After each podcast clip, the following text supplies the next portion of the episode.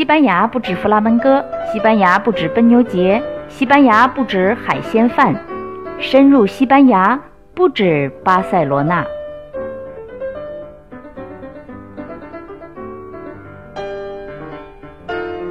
好了，大家好，欢迎收听不止巴塞罗那。咱们接着上期啊，说里昂尼的西部三部曲。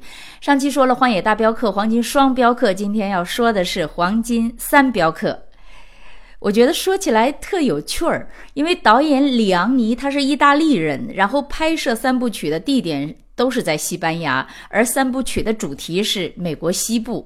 这么一个三合一啊，这个三部曲呢也被命名为 Spaghetti Western，就是直译出来就是意大利面条西部。呃，我接下来就来讲讲三镖客的故事。哎，这是美国南北战争期间的一个故事。南北战争就是美国的内战了，北方要废奴隶制，南方呢因为是依靠奴隶来发展种植园的，所以呢就反对废奴。呃，你你肯定知道汤姆叔叔的小屋这个这个小说哈，就是当时最有名的废奴小说。这个故事就是在这种战争背景下发生的。呃，说的是南部联盟价值二十万美元的黄金被化名为比尔卡森的人偷走了，而且被藏了起来。天使眼就是这个范克里夫，这个天生的坏人演的这个坏人，知道了这个事情。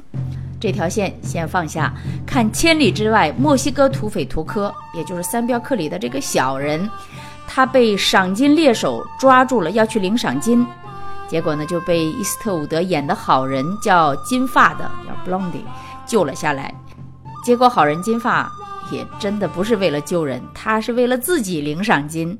正当小人图科要被施以绞刑的时候，赏金已经到手的金发射断了图科的绞索，然后呢，两人骑着马逃之夭夭，分掉了赏金。哎，他们俩发现这游戏好玩哈，领赏金，然后呢再把图科救下来，然后再换个地方再领赏金，然后再救，几次三番吧，也赚了些钱。但是好人金发就厌烦了图科的这个抱怨啰嗦，觉得不好玩了，不跟你玩了。这就是伊斯特伍德的这种绝对的反英雄主义哈，说他是好人吧，也就是跟别人比他算个好人，呃，实际上非常随心所欲的一个好人，比坏人稍微有点良心而已吧。好人坏人其实你想没有绝对哈，都是个侧面而已，都是一个对比来说。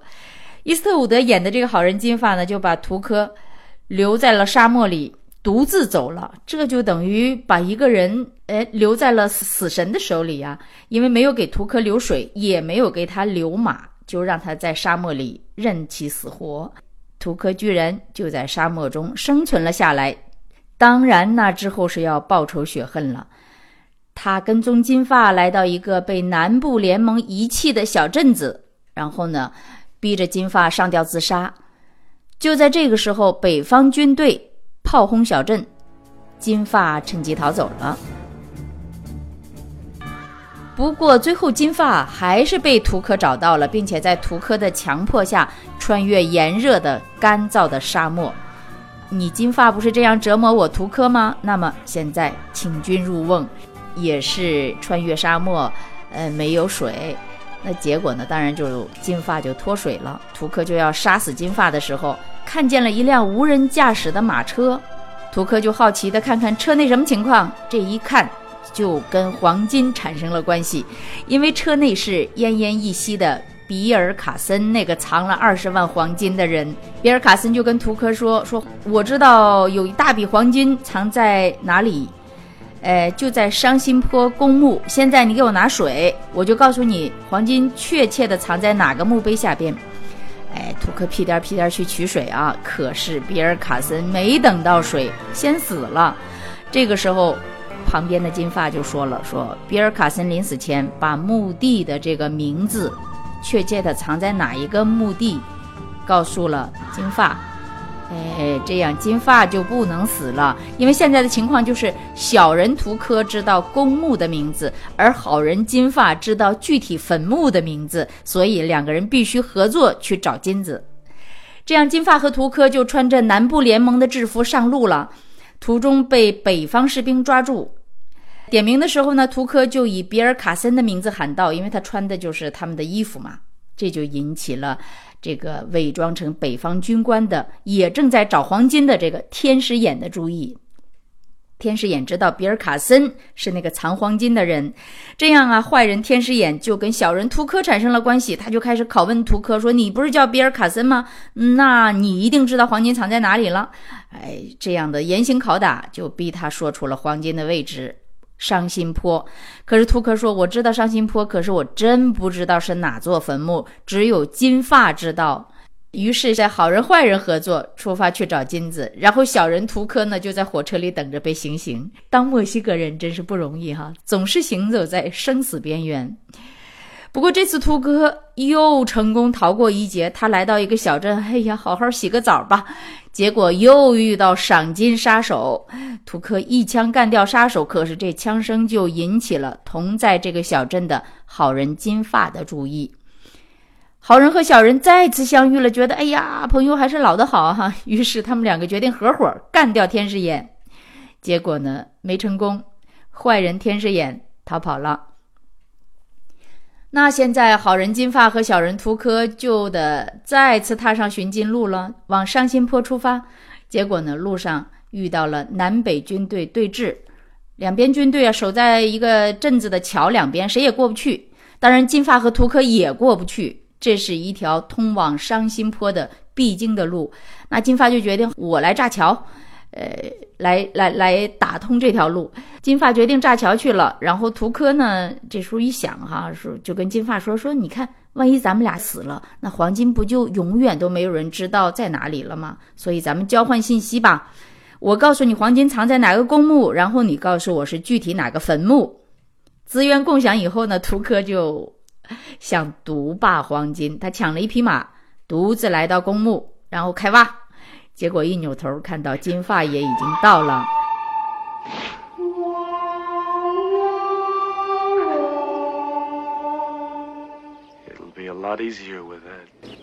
然后没一会儿，天使眼也跟踪他们到了，然后呢，就用枪指着他们俩说：“你赶紧挖。”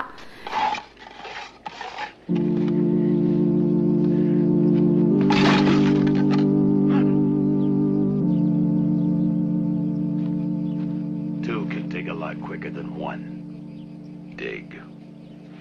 结果呢，挖出来的是什么呀？人骨头。这时候金发就说了：“说啊，你以为我会相信你吗，图科？我确实是骗了你。说这样吧，你们也不能杀了我，因为你们杀了我，你们就永远都不知道黄金在哪儿。这样，我把这个具体在的那个名字写在一个石头上。”然后我放在公墓的这个圆形广场的中央，然后咱们三个人决斗，谁最后活下来，黄金就属于谁。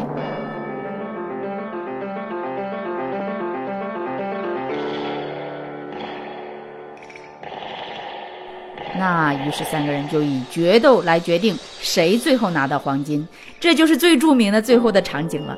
全景站位以后哈，然后就是一组一组一组一组的。这种个人特写，然后又一组一组手的特写，又一组一组眼睛的特写。随着音乐节奏逐渐加快，不断的切换人物的手啊、面部啊、手、面部，然后越推越近，越切越快，然后同时拔枪，然后啪，最后谁倒了呢？你要是想自己找电影看的话啊，往下你就别听了。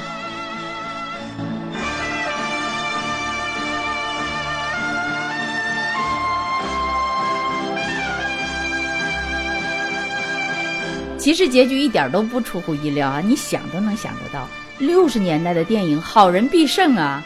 结果就是好人金发一枪把坏人天使眼给干掉了，砰！然后呢，图科要朝金发开枪的时候，发现呢枪里没子弹。金发说他前一天晚上已经把图科的子弹给卸掉了。好人怎么能相信小人呢？哈，结果就是黄金藏在图科刚刚挖的那个墓地旁边的一座无名墓里。挖出黄金以后啊，金发用枪逼着图科上吊，然后自己骑马走人。走出一段以后，哈，老戏重演，金发又嘣一枪打断了图科上吊的绳子。电影就这样结束了。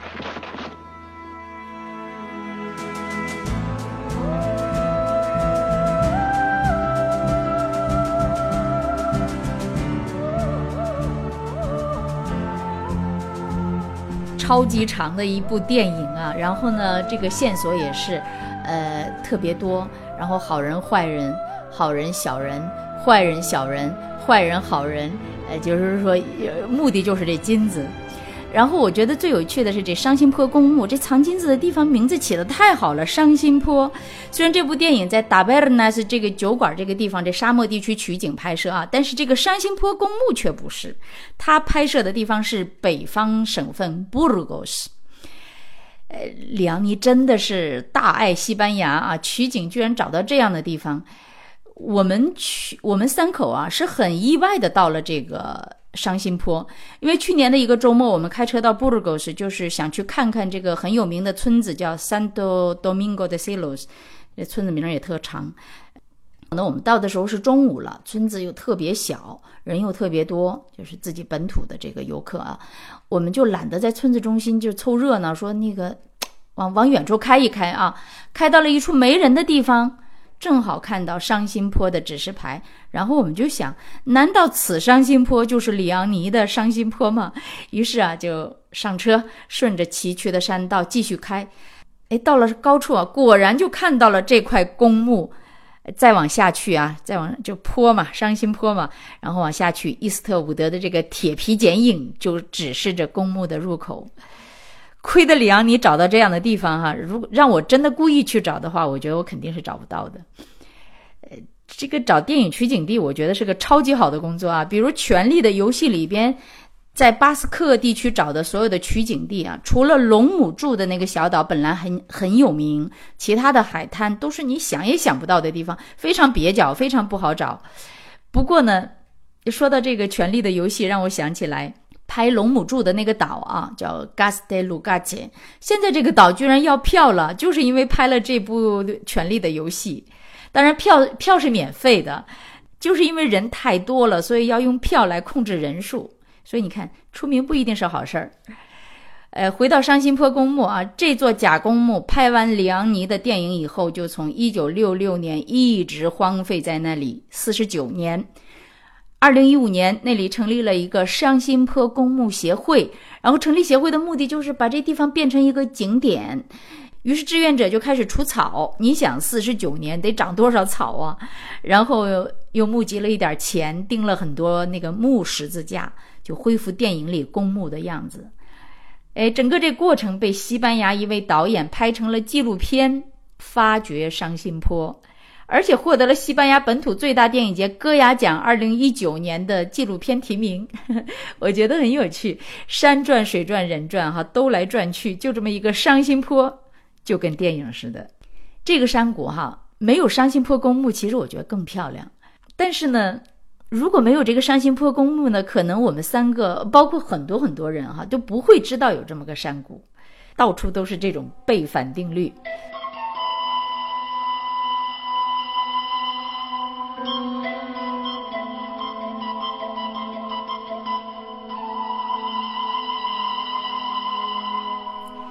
回头接着说里昂尼啊，这个意大利面条西部片儿，离不开一个人，三部电影都离不开一个人，呃，应该说离不开两个人，一个是伊斯特伍德从头演到尾，一个就是三部电影的原声音乐创作人 Ennio Morricone，恩尼奥·莫里科内。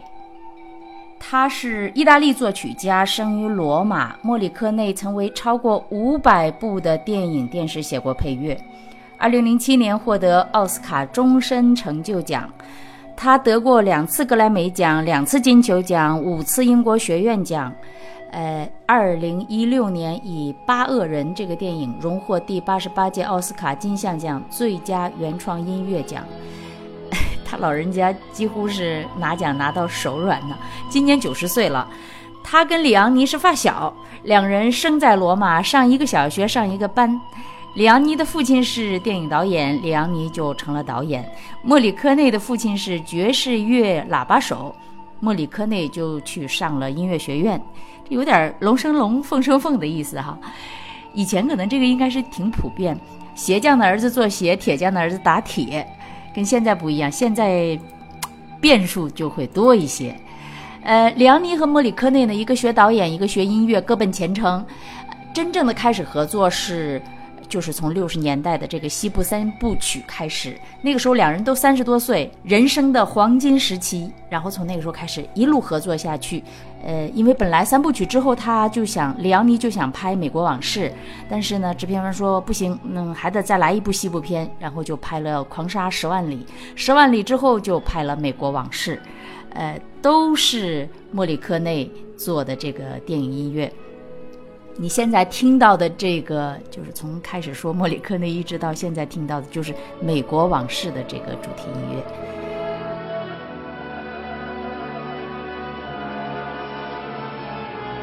西部三部曲的成功啊，真的是离不开莫里克内的音乐，因为，因为他的每一段，呃，每一个情节里边都有音乐在起着作用。所以说，里昂尼是为莫里克内搭建了一个。自由展示的舞台，让音乐在电影里有了一席之地，让音乐成了主角之一。当然，莫里科内也是天才。呃，五月初就就是下个月，九十岁的莫里科内他老人家会来比尔巴鄂，在这里做告别巡演的一站。九十岁了哈，是该退休了。他的老朋友里昂尼三十年前就跟这个世界告别了。里昂尼的电影说完了，莫里科内也要退休了，呃，这段美国往事的音乐也快结束了，真是曲终人散哈。好了，今天就说到这儿吧，再见。